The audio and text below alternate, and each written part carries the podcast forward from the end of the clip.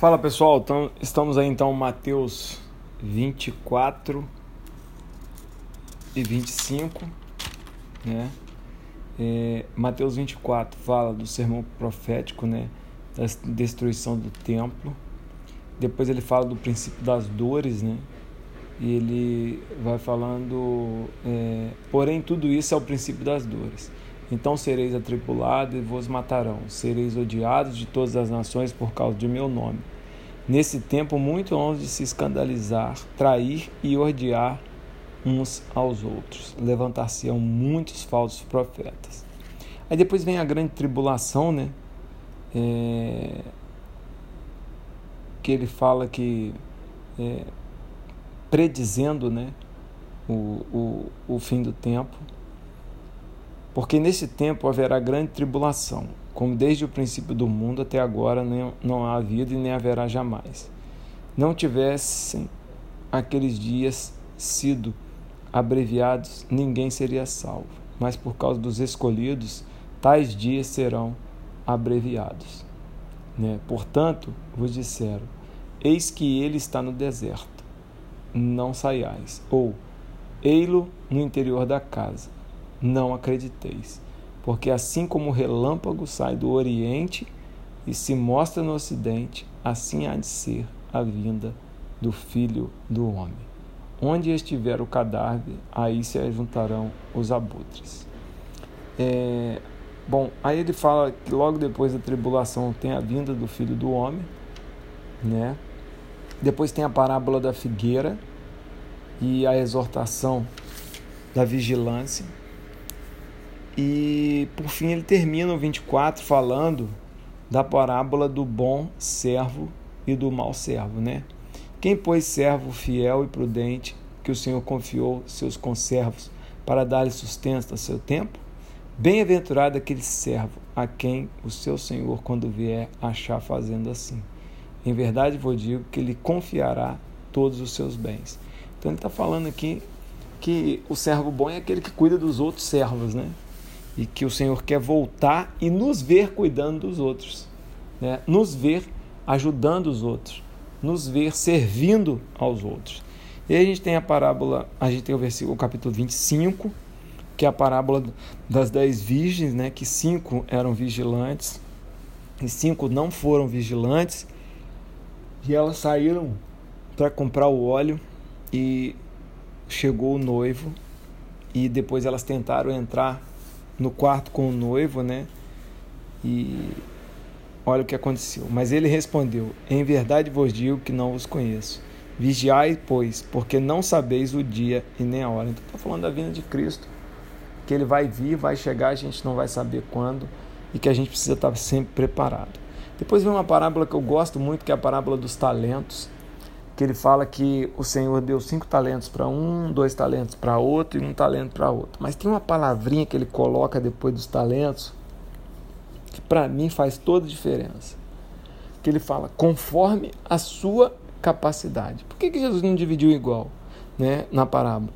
Porque ele colocou conforme a sua capacidade. Deus sabe qual é a sua capacidade de multiplicação. Deus sabe qual é a minha capacidade de multiplicação. E Deus deu para que fosse multiplicado de acordo com a capacidade de cada um, para não ser injusto com ninguém. E aí, o que ganhou 5 multiplicou para 10, o que ganhou 2 multiplicou para 4, e o que ganhou 1 um, escondeu o talento. E aí, o que, que Jesus falou? Tira dele e dá para o outro. Né? Dá para o que tem 10. Porque tudo aquilo que Deus coloca na nossa mão precisa ser multiplicado. Os nossos talentos, as nossas capacidades, o rebanho, né? a família. Então, tudo isso a gente precisa multiplicar. A gente precisa alavancar as fronteiras, que é o que Deus espera de nós, ok? Aí o capítulo 25 termina com o grande julgamento.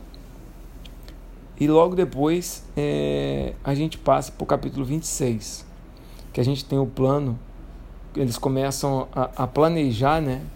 É, tirar a vida de Jesus, né? E tendo acabado todos esses ensinamentos, disse a seus discípulos: Sabeis que daqui a dois dias celebração a Páscoa. O filho do homem será entregue para ser crucificado. Então Jesus começa a predizer o que ia acontecer com ele. Né? É... Logo depois ele faz um milagre, estando em Betânia. Né? Ora, estando Jesus em Betânia, em casa de Simeão, o leproso, aproximou dele uma mulher trazendo vaso de alabastro, cheio do precioso bálsamo, que ele derramou sobre a cabeça, estando ele à mesa. Né? É, vendo isso, indignaram-se os discípulos e disseram: Por que esse desperdício? Né? Porque aquilo que ela dispensou na cabeça de Jesus era algo de muito valor financeiro. Né? E os discípulos acharam um absurdo aquela mulher derramar aquele bálsamo é, em Jesus. Aí olha só o que ele fala: ó, por esse perfume poderia ser vendido por muito dinheiro e dar-se-á aos pobres. Mas Jesus, sabendo disso, lhe disse: Por que molestar essa mulher? Ela praticou boa ação para comigo, porque os pobres sempre os tendes convosco, mas a mim nem sempre me tendes. Então Jesus conseguiu olhar dentro da, da, do coração dela. Jesus conseguiu é, perceber né, a vontade que aquela mulher tinha de adorá-lo. Logo depois a gente vem o pacto da traição. É, os discípulos preparam a Páscoa e logo depois, a partir do, cap... do versículo 20, né, a gente vê o, a indicação do, do, do, do traidor. Né? É, Jesus fala que, é, em verdade vou dizer que dentre vós um me trairá. Né? Então Jesus estava falando: olha, vocês que andam comigo. Né? E precisa prestar atenção quando ele fala: um de vós me trairá, a traição vem de alguém que está próximo, né? de alguém que é amigo. Né? O inimigo não trai, porque o inimigo já é inimigo. Né? Então, Jesus deixou bem claro que alguém que era muito próximo dele iria cometer algo que é, iria é, traí-lo. Bom, e nós somos próximos de Jesus, né? Então, quem está longe de Jesus não trai, porque já está longe. Quem pode trair é, somos nós que estamos perto, né? Aí vem a ceia do Senhor, Logo depois, né, Pedro, é uma passagem muito interessante né, de Pedro, é, quando Pedro. É, é, quando Pedro, sendo Pedro, né, ele se revolta ao ouvir falar que alguém iria trair Jesus. E Jesus falou: Em verdade te digo que nesta mesma noite, antes que o galo cante, tu me negará três vezes. Então Jesus estava falando para Pedro: olha, Pedro, não se vangloria não, porque você mesmo né, vai me trair essa noite.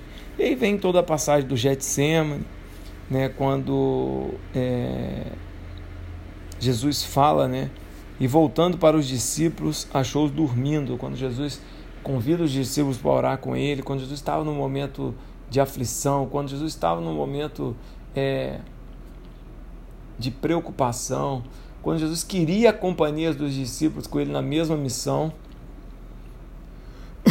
a gente vê que os, os discípulos dormem, né? E quando a gente olha isso, pessoal, isso é muito verdade, né?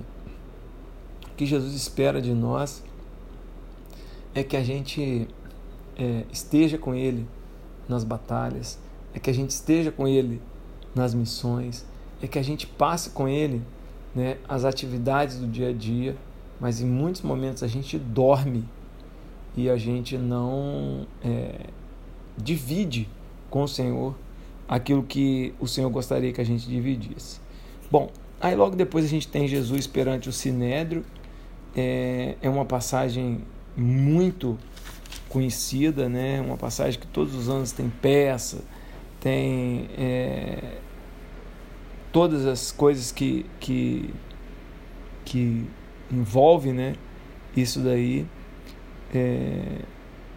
E uma das coisas mais interessantes de Jesus no Sinédrio, né, é, a, as respostas que Jesus dá, né?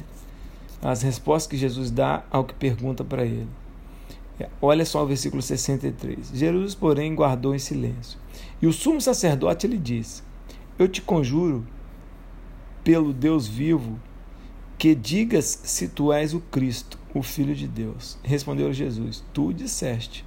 Entretanto, eu vos declaro que desde agora vereis o Filho do Homem assentado à direita do Todo-Poderoso e vindo sobre as nuvens do céu. Então o sumo sacerdote rasgou as suas vestes, dizendo: Blasfemou. Que necessidade mais temos de testemunhas? Eis que ouviste agora blasfêmia. Veja, não foi Jesus que disse que ele era o filho de Deus. Quem disse que ele era o filho de Deus foi o sacerdote. Jesus disse isso para ele. Né? E aí, ainda no versículo 26, no capítulo 26, a gente vê é, Pedro né, negando a Jesus três vezes, né, quando ele é perguntado se ele estava com Jesus, e ele diz que não conhecia Jesus. Então a gente vê é, se confirmando aquela palavra que Jesus tinha dito para ele: Pedro, calma, porque você mesmo vai me negar três vezes. Né? Então que eu e você a gente possa aprender com essa lição de Pedro a não negar o Senhor, que a gente possa aprender é, a ombrear com o Senhor as suas lutas no dia a dia, que a gente não possa dormir no ponto, mas acima de tudo que a gente possa é, aprender, né, que aquilo que Jesus viveu aqui é, e toda aquela confusão ou toda aquela dor que ele levou consigo na cruz, é, toda aquela humilhação é, de ser é, achincalhado, né, de forma pejorativa como rei, né, e colocar nele uma coroa de espinhos, tudo isso que Jesus passou, é, o suor, o suor sangue no Getsemane, o sentir-se abandonado pelos seus discípulos, tudo isso serve para mostrar para nós o valor que tem cada um de nós. Porque Jesus só passou por isso. Jesus só vivenciou isso porque ele queria dar a mim e a você uma vida mais que extraordinária. E até em João 10,10 10 diz, né? Eu vim para que tenham vida e a tenham em abundância. E que eu e você a gente possa ter vida abundante no Senhor. Amém.